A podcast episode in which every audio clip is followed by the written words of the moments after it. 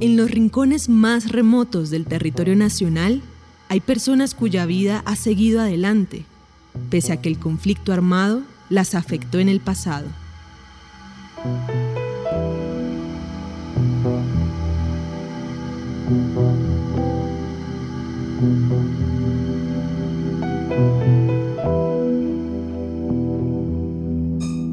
En el centro del valle, una zona azotada por grupos violentos de todo tipo, Ludivia Vanegas vivió épocas de mucha zozobra. Uno está entre la espada y la pared. Vaya el grupo que vaya, uno los tiene que atender. Quiera o no quiera. Si no está el uno, está el otro. Y por eso dicen que uno es colaborador. ¿Y qué tiene que hacer? Colaborar y por eso ellos se informan de todo lo que pasa y nuestros hijos y por eso es que uno descolabora para que no le hagan nada a los hijos. Ya estaba el ELN, estaba las FARC, estaban los militares, paramilitares y ellos querían quedarse con las tierras y, y uno en grupo de, dicen que de la guerrilla, querían impedir de que se posesionaran de esas tierras los narcotraficantes. La Coalición Internacional de Sitios de Conciencia y Javeriana Estéreo Bogotá presentan la serie radial 50 vidas. El capítulo de hoy, Uno va sanando.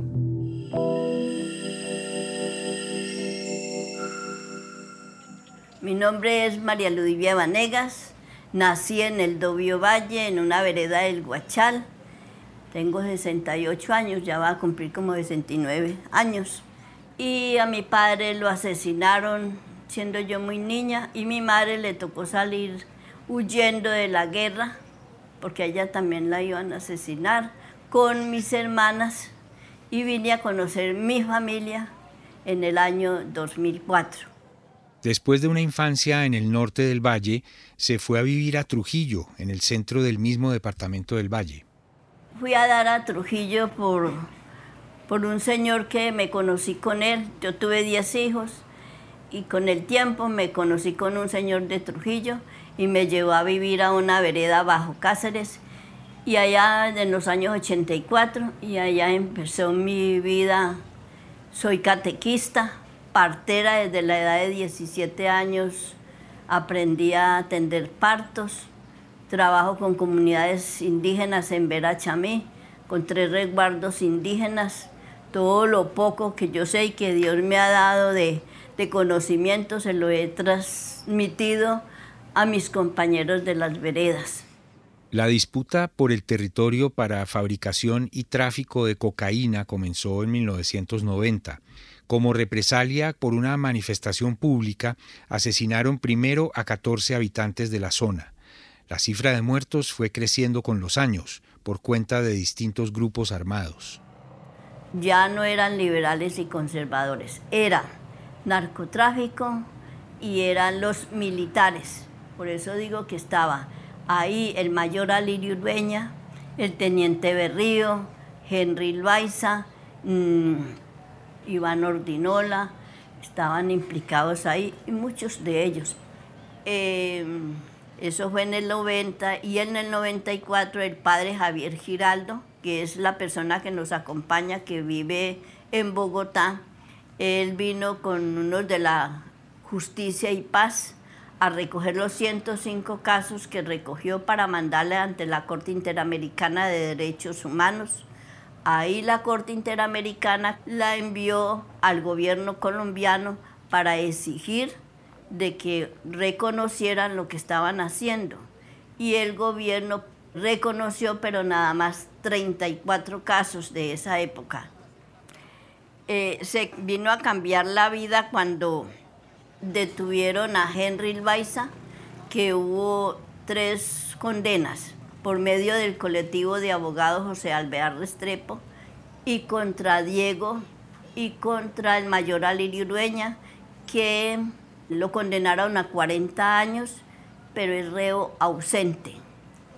Henry Maiza reconoció 46 casos Y eso es los que estamos luchando para la indemnización para esos 46 casos de los 342 que tenemos allá.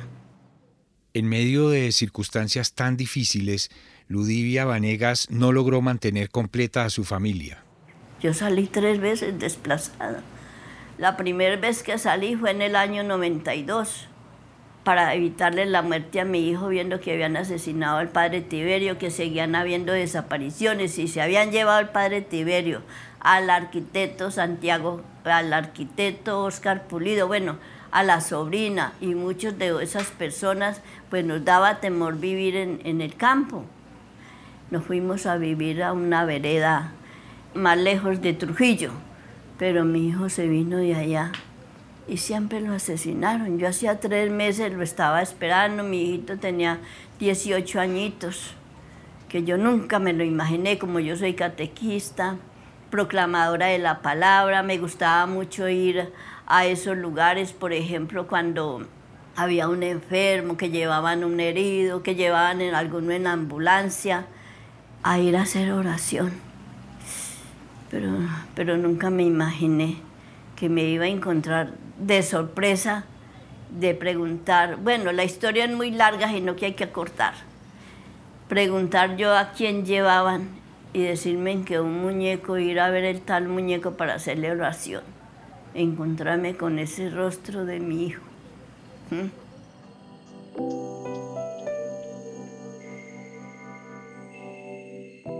Ludivia Vanegas hoy forma parte de varias redes de apoyo a otras víctimas de la violencia.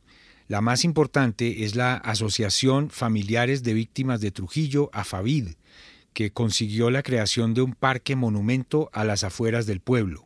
En AFAVID soy guía de ese parque monumento y desde que se inició ese del año 97 cuando el Estado colombiano pues aceptó y que mandaron esa inversión social para Trujillo y dieron como en una indemnización simbólica el parque monumento o la tierra. Comenzamos nosotros con la hermana Marice Trigos y con de Justicia y Paz, Carlos Ulloa, Estela Guerra y muchas organizaciones que nos acompañaron a ir haciendo ese encuentro de nosotros como familiares de víctimas para empezar a hacer lo que tenemos, que es el Parque Monumento, y que a través de ese Parque Monumento nos hemos podido articular con otras organizaciones, como la red que ahora que estamos aquí, pues nació más allá en Trujillo con 19 organizaciones y ahora hay como 33 organizaciones. Ludivia se refiere a la Red Colombiana de Lugares de Memoria, que hace poco se reunió en San Jacinto Bolívar con el auspicio de las universidades de Cartagena y Tecnológica de Cartagena. Esto es lo que lo ayuda a uno a fortalecer y, que pierda uno como ese temor más de hablar, de expresarse, pero lo principalmente es la escucha. A través de la palabra, de la escucha, va uno sanando. Y a través de unas esculturas de nuestros seres queridos, a cada uno de la actividad que hacía, con todo lo que iniciamos en el Parque Monumento, con esos murales, con todo eso hemos sanado muchas de nuestras heridas que le deja a uno la guerra tan horrible.